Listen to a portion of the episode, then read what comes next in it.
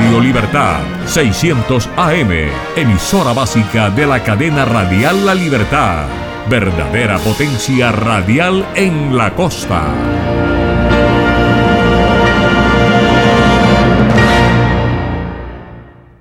www.redradial.co La Radio Sin Fronteras. Este programa también puede escucharse como podcast en Spotify, Apple Podcast, Google Podcast o en nuestra página web www.redradial.co. Búscanos en tu plataforma preferida de podcast como Red Radial. Hoy es miércoles, ¿cómo están ustedes? Esperamos que bien. Desde la sala de satélites les saludo a Jimmy Villarreal para presentarles un recorrido por las noticias del mundo. Con nuestra señal internacional desde los estudios de La Voz de América con corresponsales propios en Estados Unidos, en Centroamérica y Latinoamérica. Bienvenidos sean todos. Resumen de noticias para hoy. Estados Unidos retoma campaña de vacunación contra el COVID-19. Estudiantes en Uvalde regresan a clases tras casi cuatro meses de la masacre que marcó a esta comunidad de Texas. Estados Unidos acusa a Rusia de buscar material bélico de Corea del Norte. Y Nueva York abre el primer centro para acoger a migrantes, muchos de ellos enviados en buses desde estados fronterizos. Enlace Internacional con Estados Unidos. Iniciamos esta emisión con la nueva campaña de vacunación contra el COVID-19 del gobierno estadounidense. Se trata de una dosis de refuerzo de las vacunas de Pfizer y Moderna que fueron creadas para brindar protección contra el virus original y sus subvariantes. Jorge Agobián nos trae los pormenores desde la Casa Blanca. Jorge, cuéntanos cuándo arranca esta campaña. Yasmin arranca inmediatamente, aunque la Casa Blanca prevé poner mucho más fuerza en el otoño aquí en Estados Unidos, eso es en el mes de octubre. Esta eh, campaña estará enfocada al principio al menos a personas de 50 años o más, aunque las vacunas para esos refuerzos de COVID están disponibles para un grupo de edades mucho más amplias, en algunos casos de 12 años en adelante y en otros casos de 18 años en adelante. Pero ¿quiénes exactamente son ellos y cuál es la estrategia y por qué se está hablando en Estados Unidos sobre una doble inyección? Eso lo explico a continuación. El gobierno estadounidense se prepara para impulsar una doble campaña de vacunación en otoño. La buena noticia es que puede vacunarse contra la influenza y contra COVID al mismo tiempo. En realidad es una buena idea. Las agencias sanitarias estadounidenses aprobaron la semana pasada una nueva dosis de refuerzo contra COVID de las vacunas Moderna y Pfizer, que combaten el virus original y las subvariantes de Omicron. Nuestro enfoque es vacunar a los estadounidenses de mayor riesgo, en particular a las personas de 50 años en adelante. Aumentaremos nuestros esfuerzos de educación y divulgación este mes a medida que nos acercamos a octubre, cuando esperamos que más personas reciban vacunas actualizadas, potencialmente junto a su vacuna contra la influenza. La dosis única de refuerzo de la vacuna de Moderna está autorizada para mayores de 18 años y la de Pfizer para mayores de 12 años. Puede recibir una dosis de vacuna actualizada al menos dos meses después de su última vacuna de COVID-19. Los casos positivos de coronavirus se encuentran en su número más bajo desde el inicio de la pandemia, con las subvariantes Omicron dominando las actuales infecciones en el país. En ausencia de una variante dramáticamente diferente, es probable que nos estemos moviendo hacia un camino con una cadena de vacunación similar a la de la vacuna actual contra la influenza, con las inyecciones anuales actualizadas de COVID-19, que coinciden con las cepas que circulan actualmente para la mayoría de la población. Las vacunas están ya disponibles, según las autoridades sanitarias de Estados Unidos, de manera gratuita en las farmacias en varias zonas del país, dicen ellos las más cercanas a donde viven las personas, y también en centros de salud. Jorge, te agradezco por el reporte y nosotros cambiamos de información porque este martes los estudiantes del Distrito Escolar de Uvalde, Texas, regresaron a clases en medio del temor de niños y padres que no se reponen tras la masacre que en mayo cobró la vida de 21 personas en la escuela primaria Rob. Celia Mendoza nos amplía. Con abrazos fueron recibidos los estudiantes de las escuelas públicas de Uvalde este martes, en su primer día de clases tras la masacre del 24 de mayo, cuando 19 niños y dos adultos fueron asesinados. Javier Casares, quien perdió a su hija pequeña Jacqueline Casares, dice que continuará esforzándose para que incidentes similares no se repitan, mientras su hija mayor inicia el año escolar. Ella está en el último año de la escuela secundaria este año y ese es realmente, ese es el problema, especialmente con los problemas de seguridad aquí. Ya sabe, como padre por supuesto me da dudas que ella venga a la escuela, pero usted debe saber, ella quiere experimentar eso, su último año. Preocupación que se mantiene a pesar de la instalación de una nueva cerca de metal alrededor de las escuelas, así como la presencia de patrulleros estatales. Funcionarios del distrito han indicado que a pesar de que han mejorado algunas medidas de seguridad, aún falta la instalación de cámaras adicionales y cerraduras nuevas. Nada de lo que han dicho está terminado. Las cercas no están terminadas, las cámaras no están instaladas, las puertas no están terminadas, nada se ha terminado. Y así esperan que dejemos regresar a nuestros hijos. A ellos no les importa, ni siquiera han averiguado quién es el policía escolar que estaba allí ese día. A pesar del miedo, los estudiantes regresan a las clases con valentía y el apoyo de sus familias, explicó Javier Casares al referirse a su hija. Dejamos que ella tome esa decisión, pero por supuesto estará en sus pensamientos. Y quiero estar aquí tanto como pueda para todos y empujar para que se hagan las cosas correctas y que sea rápido. La comunidad de Ubalde sigue presionando para que los responsables de las fallas en la respuesta policial a la masacre de la escuela primaria RAB rindan cuentas. Entre tanto, en Canadá continúa la cacería humana para dar con el paradero de Miles Sanderson, uno de los dos sospechosos del apuñalamiento masivo en una comunidad indígena que dejó a 10 personas muertas y 18 más heridas. Su hermano Damien Sanderson fue hallado sin vida este lunes. El primer ministro Justin Trudeau ordenó izar la bandera canadiense a media asta en la sede del Parlamento en Ottawa. Las autoridades aún no han identificado la razón son del ataque, uno de los más mortíferos en la historia de esa nación.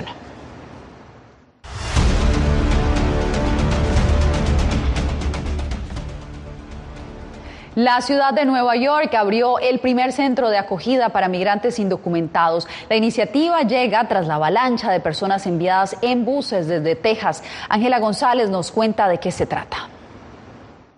Abrirá oficialmente la próxima semana, pero por ahora este centro de acogida a los migrantes indocumentados ya comenzó a prestar servicios para los recién llegados, que piden no ser identificados pues temen sufrir represalias debido a su estatus legal. Pues nos dieron una cita, nos agendaron para ellos darnos información, atendernos a, acerca de eh, salud, educación y otros documentos pues que necesitamos para nuestra permanencia acá en los Estados Unidos por ahora. Según la vocera del Departamento Municipal de Asuntos para el Migrante, este centro ofrecerá asesoría legal y una guía para matricular a los niños en la escuela. Adicionalmente, tendrán jornadas de vacunación y otros servicios sociales como cupones de alimentos. Sin embargo, migrantes ya ubicados en albergues se quejan de la atención recibida. Que aquí estamos en un cuarto y los empleados nos tratan muy mal. No nos atienden bien y nos, nos tratan a las patadas. Pues. En días pasados, el comisionado del Departamento de Servicios Sociales para Desamparados anunció que están llevando a cabo un análisis para determinar la situación de los albergues en la ciudad. Estamos haciendo una inmersión profunda en el Departamento de Servicios para Personas sin Hogar, analizando la situación en toda la ciudad para ver dónde hay saturación y dónde no, porque queremos asegurarnos que tenemos albergues equitativos. La ciudad invirtió más de 6 millones de dólares para poner en marcha este centro, ubicado en la sede de la Cruz Roja en Manhattan y que será administrado por la organización Caridades Católicas. Este es el primer centro de esta índole que surgió como respuesta ante el flujo de migrantes que están llegando casi a diario en autobuses desde Texas. Y aunque todavía no se conoce la capacidad que tendrá, organizaciones pro inmigrante le han pedido a la ciudad una nueva inversión de 4 millones de dólares para atender la emergencia. Un documento de inteligencia estadounidense reveló que el Ministerio de Defensa ruso gestiona la compra de millones de cohetes y proyectiles de artillería a Corea del Norte para usarlos en Ucrania. Jacopo Luzzi, ¿qué otra información se conoce hasta el momento? Bueno, Jasmine, no hay muchos detalles, eh, pero el Pentágono ha confirmado oficialmente esta información, pero sin decir mucho más. Su vocero dijo que han difundido esta información como ya han hecho con otros hallazgos de inteligencia sobre Rusia para que el público comprenda la situación en la cual se encuentra Moscú ahora, una situación de tremendo sufrimiento a nivel bélico. Rusia estaría comprando millones de proyectiles de artillería y cohetes de Corea del Norte, según informaciones desclasificadas de la inteligencia estadounidense. Una señal de que las sanciones globales y los controles de exportación que ha impuesto Estados Unidos han restringido severamente las cadenas rusas de suministro y han obligado a Moscú a recurrir a estados parias en busca de pertrechos militares para continuar su guerra en Ucrania. Esta información es relevante para la lucha en el sentido de que nuevamente es indicativa de la situación en la que se encuentra Rusia y muestra el hecho de que están tratando de llegar a actores internacionales como Irán y Corea del Norte. No tienen el mejor historial en lo que respecta a la estabilidad internacional. La divulgación se produce días después de que Rusia recibiera envíos iniciales de drones fabricados en Irán algunos de los cuales, según funcionarios estadounidenses, tenían problemas mecánicos. La única razón por la que el Kremlin debería tener que comprar proyectiles de artillería o cohetes de Corea del Norte o de cualquier otra persona es porque Putin no ha querido o no ha podido movilizar la economía rusa para la guerra ni siquiera en el nivel más básico. Hasta ahora las sanciones económicas no han paralizado a Rusia porque su energía aún es exportada alrededor del mundo, en particular Europa. Esto ha permitido mitigar las consecuencias del aislamiento y financiar su guerra. Sin embargo, a nivel militar, las sanciones han bloqueado eficazmente la capacidad rusa de reconstruir su ejército y comprar tecnología bélica frente a los contraataques ucranianos.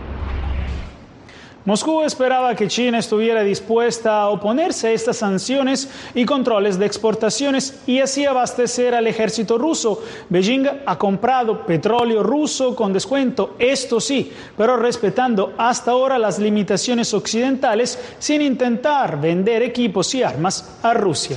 Jacopo, gracias. Y precisamente los inspectores de la ONU que la semana pasada visitaron la eh, central nuclear de Zaporizhia en Ucrania presentaron este martes un informe al Consejo de Seguridad.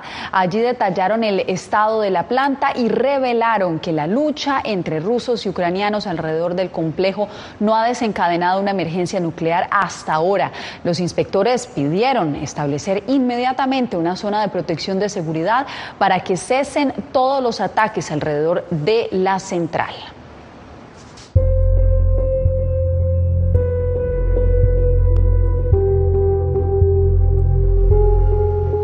Una deportista y activista afgana que escapó de los talibanes y ahora se encuentra refugiada en España es hoy una de las 100 mujeres más inspiradoras del mundo, según la cadena británica BBC. Julia Riera conversó con ella sobre su historia de superación a través del deporte. Nilofar Bayat es originaria de Afganistán. Tenía solo dos años cuando un proyectil impactó en su casa. Su hermano falleció y ella sufrió una lesión en la médula espinal que redujo notablemente su movilidad. Pero la joven de ahora 29 años no se dejó vencer por las adversidades. Estudió Derecho, trabajó en una delegación de la Cruz Roja en Kabul y logró ser capitana del equipo nacional de baloncesto en silla de ruedas. No es fácil ser una mujer en Afganistán y la discapacidad hace que los desafíos sean dobles. Unos desafíos que, según explica la joven, se acentuaron después de que las tropas estadounidenses se retiraran de Afganistán y los talibanes retomaran Kabul en agosto de 2021. La vida cambió para todos, pero para la gente con discapacidad y las mujeres fue peor.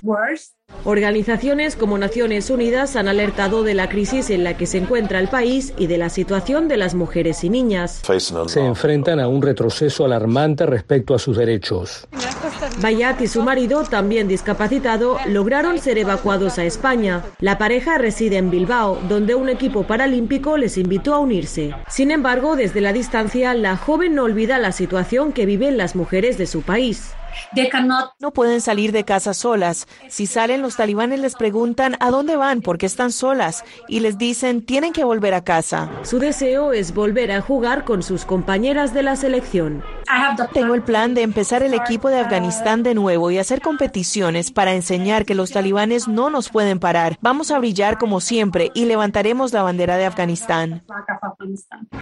Cuando volvamos les contamos qué viene para los chilenos tras el plebiscito que rechazó una reforma constitucional.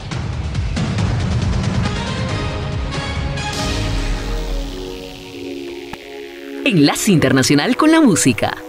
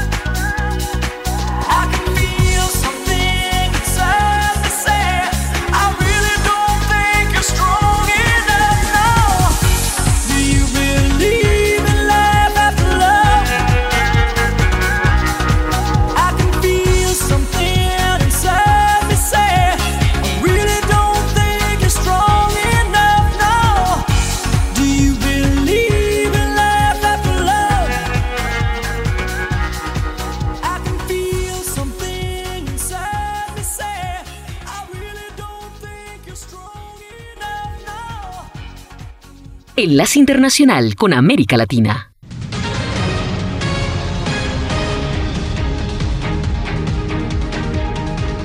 Continuamos este segundo bloque de información en Chile, donde luego del plebiscito constitucional del pasado domingo comienza a delinearse el camino que le llevará a reformar la constitución que rige al país desde la dictadura de Augusto Pinochet en 1980. Néstor Aguilera nos cuenta de qué se trata. Los chilenos se aprestan a vivir lo que será el segundo tiempo de una ruta constitucional, luego de que una amplia mayoría del 62% rechazara este domingo una propuesta de nueva constitución. El presidente Gabriel Boric eh, comenzó a reunirse con distintos sectores políticos para trazar los primeros pasos del nuevo proceso, como ya lo había adelantado. Por ello, es que me comprometo a poner todo de mi parte para construir en conjunto con el Congreso y la sociedad civil un nuevo itinerario constituyente? El constitucionalista Javier Couso explicó que Chile vuelve a foja cero jurídicamente, aunque aclara que ya existe un conocimiento ciudadano de los temas debatidos. Se mostró partidario de que la nueva convención constituyente sea menos numerosa y su trabajo se extienda como máximo durante un año. El Congreso Nacional debe aprobar una reforma a la constitución vigente que habilita o autoriza la realización de un nuevo proceso constituyente. Esto, por supuesto, tiene que estar precedido de un acuerdo político entre todos los partidos que tienen representación Michelle Haffeman, cientista política, destacó la importancia de que las diversas fuerzas políticas alcancen acuerdos para un nuevo proceso constituyente. Sin embargo, explicó que para ello será necesario que el gobierno y su presidente se sitúen en el centro del espectro político. Va a tener que realizar algunas concesiones hacia los sectores que están reticentes todavía a continuar el proceso o que están poniendo algunas condiciones para la continuidad. Otra de las secuelas que dejó el resultado del domingo fue un cambio en el gabinete ministerial del presidente Boric. El Congreso de Perú destituyó a la presidenta Lady Jamones a solo un día después de que el primer ministro pidiera públicamente su renuncia tras difundirse un audio en el que parecía explicarle a alguien cómo usar la legislatura para beneficiar a su partido. Camones permaneció en el cargo menos de dos meses y su destitución evidencia las tensiones entre la administración del presidente Pedro Castillo y un Congreso que ya ha intentado destituirlo dos veces. Entre tanto, la sede de la Embajada de Venezuela en Colombia está o iniciará un proceso de restauración tras el restablecimiento de las relaciones entre ambas naciones. Jair Díaz nos trae el informe desde Bogotá. En el mayor abandono se encuentra la misión diplomática de Venezuela en Bogotá, desocupada desde 2019 tras el rompimiento de las relaciones bilaterales. Y no hay ni letrero ni nada que diga dónde nos pueden atender. Luego de que estos países restablecieran el mes pasado sus relaciones diplomáticas, los vecinos del edificio que alberga a la embajada y al consulado esperan que la estructura prácticamente entre las ruinas sea recuperada. El embajador Armando Benedetti en Venezuela creería que uno de los primeros pasos para ello es organizar la embajada de Venezuela en Colombia. Estamos en empeño de resolver todo y poder estar en condiciones activas. En Bogotá tenemos varias propiedades históricas que vamos a rescatar después del irresponsable maltrato y afectación mezquina. Más de dos millones de venezolanos residen en Colombia. Algunos como Xiomara Ruiz esperan retomar trámites y ser atendidos en su embajada. Si él ya se instaló, está atendiendo, ¿dónde para pues, buscar respuesta? El embajador de Venezuela en Colombia, Félix Plasencia, también nos confirmó que se encuentra despachando desde un edificio al norte de la ciudad. Una ayuda millonaria ofrecen las autoridades en Miami en medio de la crisis inmobiliaria que vive Estados Unidos. Todos los detalles al volver.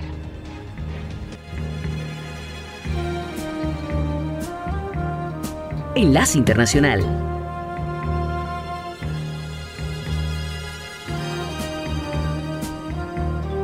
You're just too good to be true.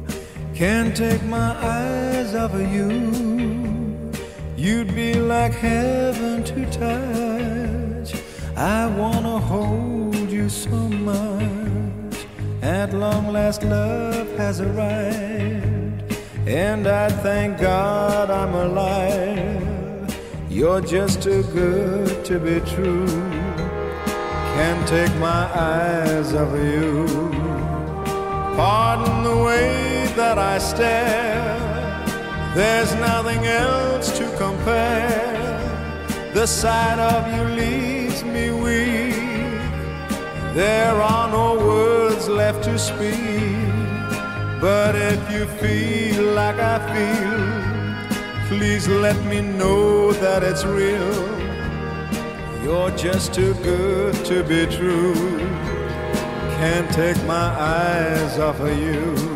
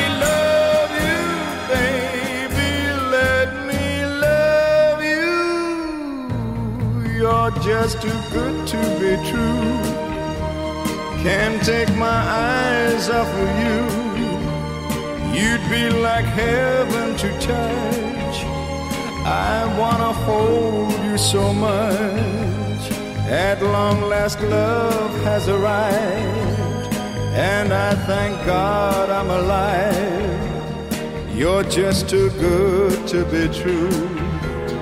Can't take my eyes off of you.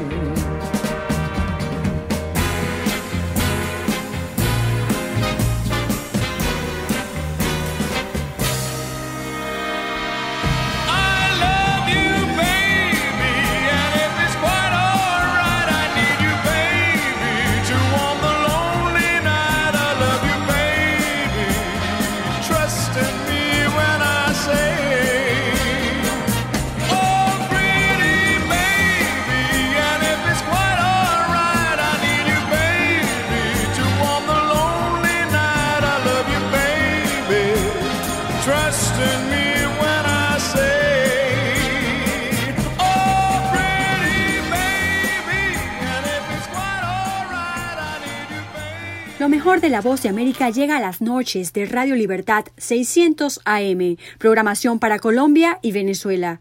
Noticias, entrevistas, análisis, debates, deportes, avances informativos, las noticias, los corresponsales, todo con un toque de buena música. Todo aquí en Radio Libertad, una producción de La Voz de América. Descarga gratis la aplicación Red Radial. Ya está disponible para Android y encuentras siempre una radio para tu gusto.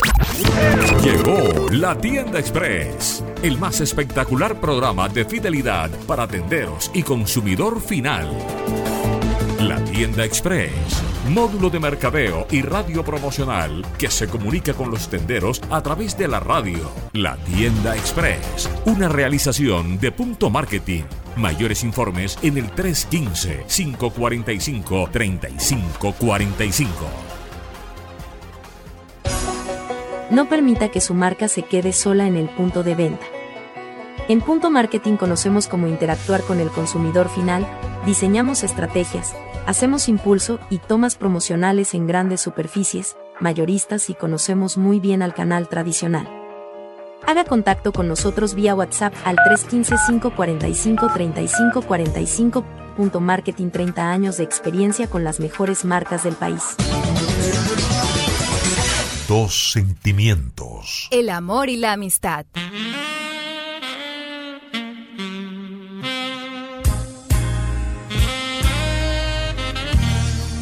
Dos emisoras que se unen para celebrarlos en su día.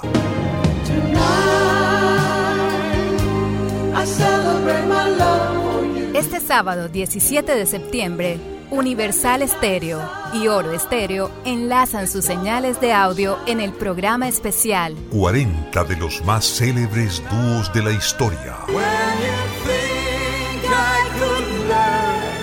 Voces en pareja de consagrados artistas del pop en la década del 70, del 80 y del 90.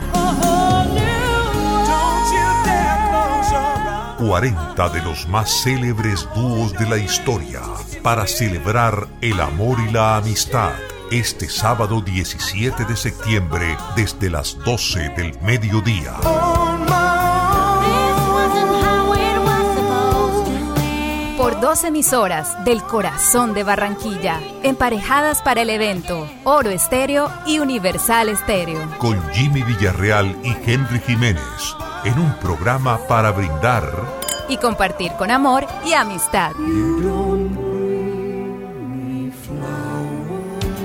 Las puertas del paraíso están abiertas para deleitarte con manjares y ambrosías. Aquí en Andrés Carne de Res Santa Marta estamos siempre de fiesta. Este restaurante bar rumbiadero tiene para ti muchas sorpresas. Haz tu reserva al 315-355-9096. Radio Libertad. Radio Libertad 600 AM en Colombia. Local en todas partes. Enlace Internacional con la Voz de América. Este es un avance informativo de la Voz de América. Desde Washington les informa Henry Llanos. El gobierno de Estados Unidos anunció una nueva campaña de vacunación contra el COVID-19. Nos informa Jorge Agobián. Las agencias sanitarias estadounidenses aprobaron la semana pasada una nueva dosis de refuerzo contra COVID de las vacunas Moderna y Pfizer, que combaten el virus original y las subvariantes de Omicron. Nuestro enfoque es vacunar a los estadounidenses de mayor riesgo, en particular a las personas de 50 años en adelante. Aumentaremos nuestros esfuerzos de educación y divulgación este mes a medida que nos acercamos a octubre, cuando esperamos que más personas reciban vacunas actualizadas, potencialmente junto a su vacuna contra la influenza. Jorge Agobián, de América. El huracán Key azotó el martes la costa del Pacífico mexicano con lluvias mientras se desplaza en dirección norte hacia la península de Baja California. Los vientos máximos sostenidos de Key se aceleraron a 140 kilómetros por hora y los pronósticos indican que podría tocar la península como huracán esta semana. El Centro Nacional de Huracanes ha informado que el vórtice de la tormenta se localizaba a unos 470 kilómetros al sur-suroeste del extremo sur. Las autoridades emitieron una alerta de tormenta tropical para la parte sur de la península. Estas son las noticias. No coincide con la medida unilateral implementada por el gobierno de Estados Unidos. Que ya por precaución han recomendado no viajar a la zona. Estos son los corresponsales de La Voz de América. Giselle Jacome, Quito, Ecuador, Voz de América. Juan Ignacio González Prieto, Voz de América, Buenos Aires, Argentina. La Voz de América, ofreciendo información de lo que sucede en Estados Unidos, América Latina y el mundo. El Salvador mantiene alerta estratificada debido a los daños ocasionados por las torrenciales lluvias atribuidas al cambio climático. Nos informa Neri Mabel Reyes. El Salvador decretó alerta roja en nueve municipios, incluyendo la capital, y alerta naranja en todo el territorio debido al peligro que representan las torrenciales lluvias que han ocasionado la muerte de 13 personas y el colapso de cerca de 200 viviendas, incluida una zona residencial en la capital declarada como inhabitable porque fue parcialmente construida sobre una bóveda. Los especialistas en temas ambientales dicen que el modelo de la estación lluviosa, que según los pronósticos finalizará en noviembre, es una consecuencia del cambio climático. Nerima del Reyes, Voz de América, San Salvador. La Agencia de Supervisión Atómica de la Organización de Naciones Unidas llamó el martes a Rusia y Ucrania a establecer una zona de seguridad alrededor de la planta nucleoeléctrica de Zaporilla en medio de crecientes temores de que los combates puedan desatar una catástrofe en un país marcado por el desastre de Chernobyl. Estamos jugando con fuego y podría ocurrir algo muy catastrófico, advirtió Rafael Grossi, director general del organismo, ante el Consejo de Seguridad de la ONU. Este fue un avance informativo de La Voz de América.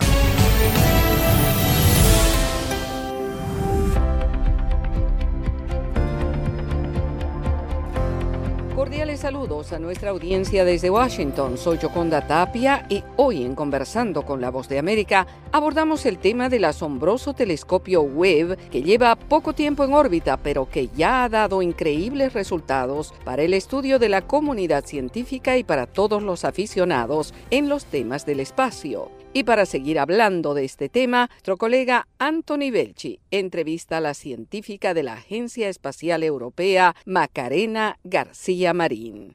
Es un telescopio increíble, Es un telescopio muy grande. Tiene un espejo de 6 metros y medio, el espejo primario, cuatro instrumentos científicos que operan todos en el infrarrojo. Tiene un parasol muy grande casi como el tamaño de una pista de tenis, que tiene la función de aislar a los instrumentos de la radiación solar, porque como trabajan en el infrarrojo, no, si los calientas con el sol, pues no, no operan bien. Orbita alrededor de un punto que se llama el punto de Lagrange 2, que eso le permite dar vueltas alrededor de ese punto y al mismo tiempo dar vueltas alrededor de la Tierra. Y eso permite que en un año puedas observar todo el cielo. Cualquier objeto del cielo es observable durante, durante un año. Y está en una localización ideal porque está separado del Sol, con el parasol tienes bastante para enfriarlo. Puedes observar todo el cielo y es muy estable. Puedes observar objetos durante muchas, muchas horas. Y esa combinación de estabilidad, calidad de los instrumentos y tamaño del espejo es lo que le da todo el potencial científico que tiene. ¿Puedes explicar que se puede ir hasta más allá de 13.000 millones de años? La edad, el universo más o menos es 13.800 millones de años y ya en estos datos hay galaxias de 13.100 millones de años y el objetivo es ir más allá, porque estos datos que se han hecho públicos son científicamente válidos, pero todavía no hay no ha habido un análisis en detalle porque el, el, objetivo principal era ofrecerlos a la comunidad. Así que ahora cada día sigue tomando datos, vamos a poder ver cosas que nunca habíamos imaginado. Cuando las primeras galaxias se formaron, primeras estrellas, las primeras galaxias, fue aproximadamente hace más de 13 mil millones de años. Y esas galaxias, cuando se formaron, emitieron, emitieron luz, emitieron luz en el óptico. Entonces, esos fotones empezaron a viajar. A la vez que esos fotones viajan, el universo se expande. Entonces, este proceso de expansión hace que todo se aleje. Y ese fotón viajando realmente lo que hace es viajar en el tiempo durante miles de millones de millones de años hasta llegar a nosotros al día de hoy, en este caso hasta llegar a web. Y, y, bueno, podemos medirlo gracias a eso. Entonces es una combinación de el universo en expansión es lo que, es lo que hace que esos fotones viajen hacia nosotros y se muevan hacia el infrarrojo. Y por eso en la, la imagen que se desveló sobre el campo profundo, donde hay miles de galaxias, en esa imagen hay galaxias de muchas edades. Hay galaxias de 13,1 millones de años, hay galaxias mucho más jóvenes, porque cuando miras un punto oscuro del cielo, lo que ves no es solo lo que está cerca de ti. Si esperas bastante tiempo para medirlo con tu telescopio, vas a ver fotones de todos los momentos del universo anteriores. Y eso es lo que estamos haciendo con Webb. Es un poco una máquina del, del tiempo. Es un poco, sí, sí, es, es, una máquina del tiempo. Y es un poco, en realidad todos los telescopios, o en realidad cuando, cuando nosotros nos miramos al espejo, cuando la luz rebota en nosotros en el espejo y la vemos otra vez en nuestros ojos, ya somos un poquito más viejos. Una fracción infinitesimal de segundo, pero realmente la luz tarda un poquito. Es como la luz que viaja del Sol a la Tierra, pues tarda varios minutos en llegar. Si extrapolas eso al principio del universo, pues lo que tarda son miles de millones de años en llegar a nosotros. Y eso ya nos ayudará a entender cómo se formó nuestra galaxia y también el universo, ¿no? Sí, nos, nos va a dar mucha información, nos va a dar información de cómo se formaron las primeras galaxias, cómo se evoluciona desde esas primeras galaxias hasta el día de hoy, cómo se crearon los primeros agujeros negros, porque se crearon muy pronto y no está realmente muy claro si, como la cosa de la gallina y el huevo, que fue primero la galaxia o el agujero negro. Nos va a dar información sobre todo eso, desde los orígenes del universo hasta nuestro sistema solar, de Marte más allá, nos va a dar información sobre todos esos objetos. Es cuestión de apuntar, tomar los datos y luego interpretarlos. Macarena, ¿nosotros podemos llegar a, a, ver esas conclusiones o eso tardará también muchísimos años? Porque toda la investigación llegará a conclusiones de, de este tipo de tantísimos años, eh, a pesar de utilizar la última tecnología, es complicado, ¿no? Es complicado, pero hay muchísimos grupos de investigación que están muy preparados, llevan años preparándose para tomar los datos de web y publicar artículos y analizarlos. Así que yo realmente espero dentro de muy poco tiempo muchos artículos, incluso con los datos que se hicieron públicos. Seguro que muchos grupos científicos van a publicar esos datos y, realmente explotarlos, que es para lo que están ahí, para que la comunidad los use. Era la científica Macarena García Marín, hablando sobre las características del telescopio Webb que abrió literalmente las puertas del universo y su historia. Esto fue Conversando con la Voz de América.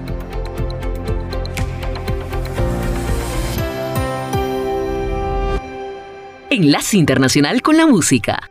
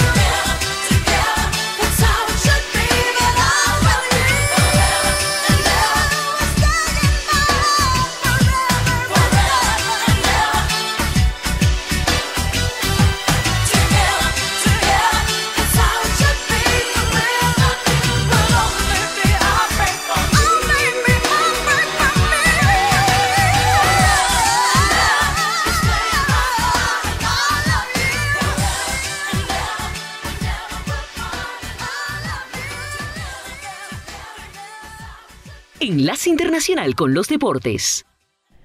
Atlético Paranaense empató dos goles por dos ante Palmeiras y se convirtió en el primer finalista de la Copa Libertadores 2022.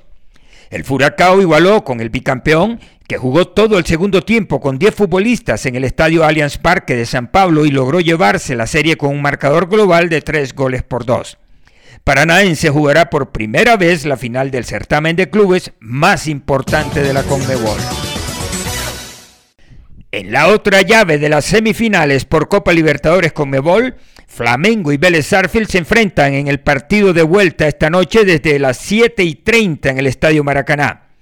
Flamengo, luego del 0-4 conseguido en tierras argentinas, ha quedado a un paso de avanzar a su tercera final del certamen de clubes desde 2019. Vélez se juega el todo o nada en Río de Janeiro y tendrá que vencer por una diferencia de más 5 para poder llegar a disputar la final el próximo 29 de octubre en Guayaquil. Enlace Internacional.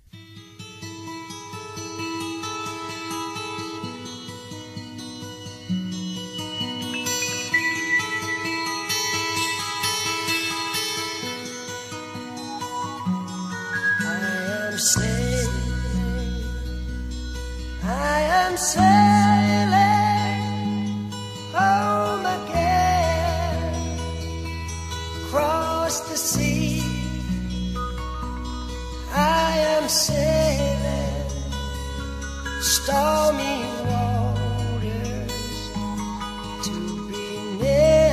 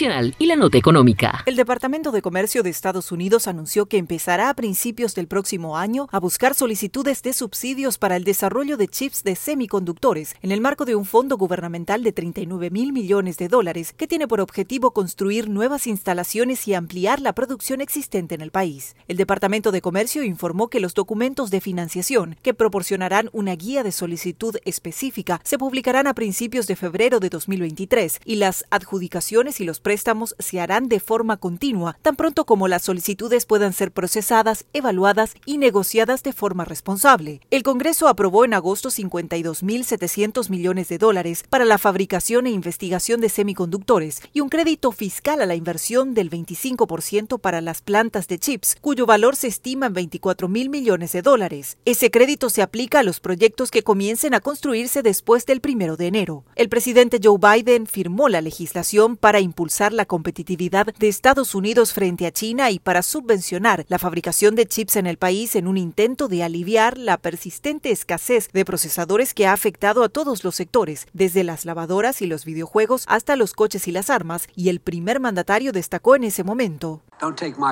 No confíen en mi palabra, escuchen a algunos de los líderes empresariales que en todo el país están tomando la decisión sobre dónde invertir y aumentar la producción de estos semiconductores.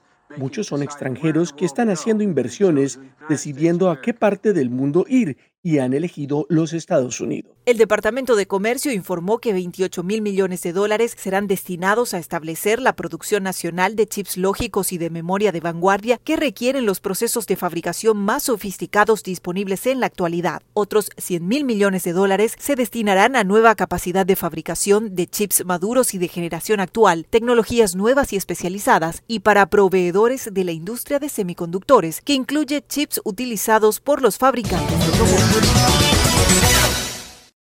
Enlace Internacional con Centroamérica.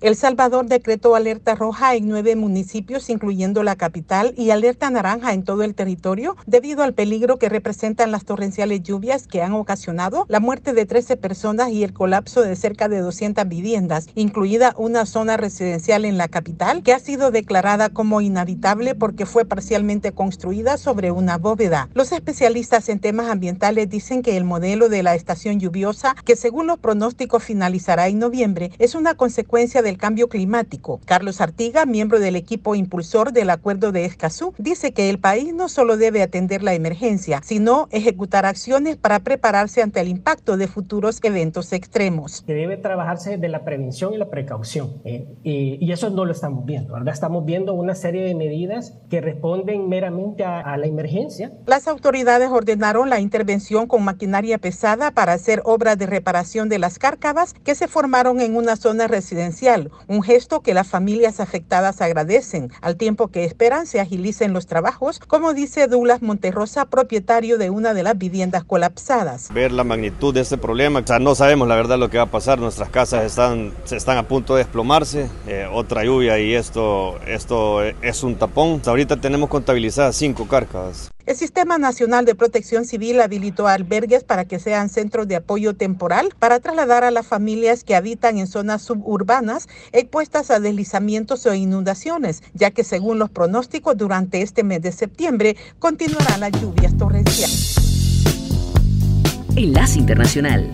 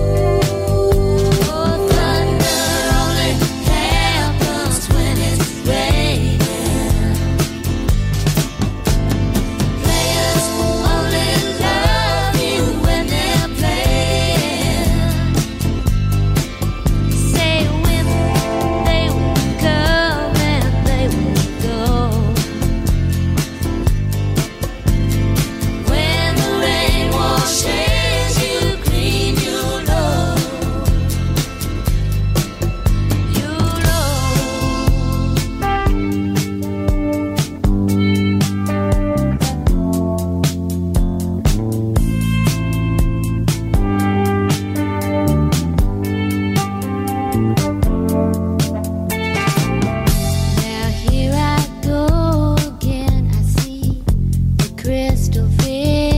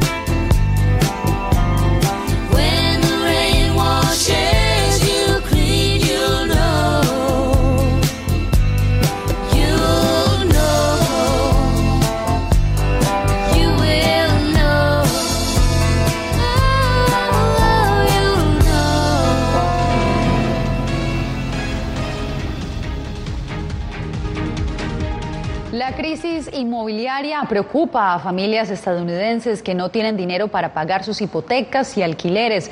José Pernalete nos reporta que las autoridades de Miami, una de las ciudades del país con mayor población hispana, anunciaron un plan de ayuda para deudores inmobiliarios. Tener un techo sin ningún tipo de deuda para muchos ha sido imposible tras la crisis inmobiliaria que atraviesa la nación a raíz del coronavirus. En el sur de Florida, los precios de las propiedades se dispararon de manera exponencial, generando desesperación en familias que no pueden cumplir con estos compromisos. Un alivio representa el Plan Homes del condado de Miami-Dade. Que 85 millones en cinco pilares claves. Preservar viviendas, abrir nuevas puertas, ayudar con la hipoteca y las cuentas, a expandir el programa de asistencia para la renta y más viviendas nuevas. Este plan prevé estimular el desarrollo de más residencias accesibles y estabilizar las rentas. Se enfoca en familias de clase media que tienen casa propia y están con retraso en los pagos o que aspiran a comprar algún inmueble. Hogares de bajos ingresos y personas sin hogar este anuncio es bien recibido en la Ciudad del Sol. Hay quienes lo consideran justo y acertado. Hay muchas personas que han perdido sus viviendas por causa de, por causa de trabajo, por causa del COVID, por, y necesitan ayuda, ¿verdad? más por los alcaldes.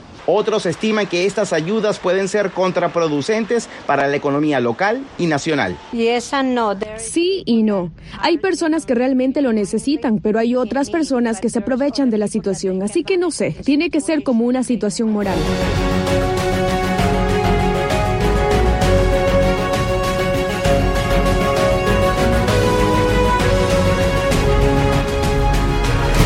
Llegó la tienda express el más espectacular programa de fidelidad para tenderos y consumidor final.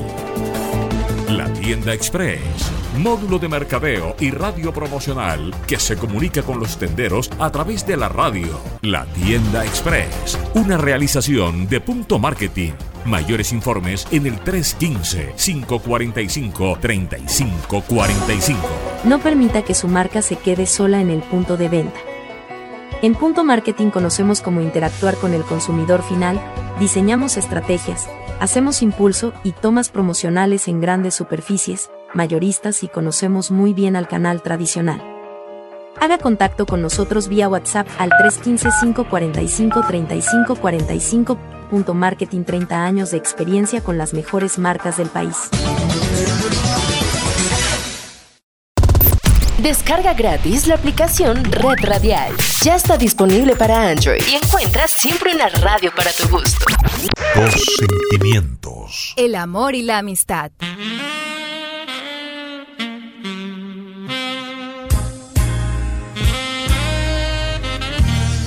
Y dos emisoras que se unen para celebrarlos en su día.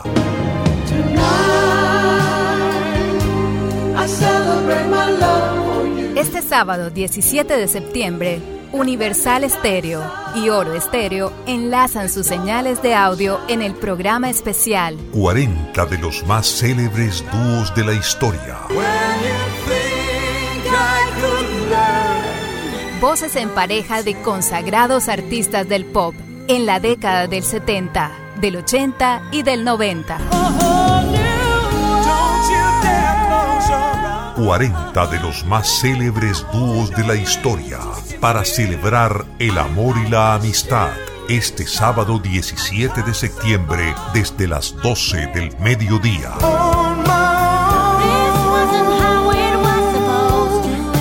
Por dos emisoras del corazón de Barranquilla, emparejadas para el evento Oro Estéreo y Universal Estéreo. Con Jimmy Villarreal y Henry Jiménez en un programa para brindar y compartir con amor y amistad.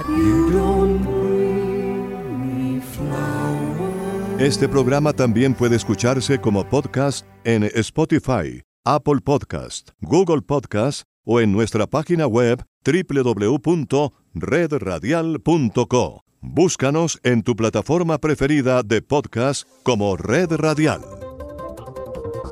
Enlace Internacional es una producción de Red Radial. Editores: Carlos Tatis, Gabriel Villarreal y Jorge Pérez, Master Control José Barreto, Jesús Peroso, Bobby Orozco y Adolfo Ferrer.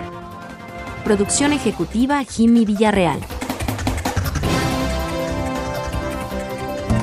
Radio Libertad. Radio Libertad 600 AM en Colombia. Local en todo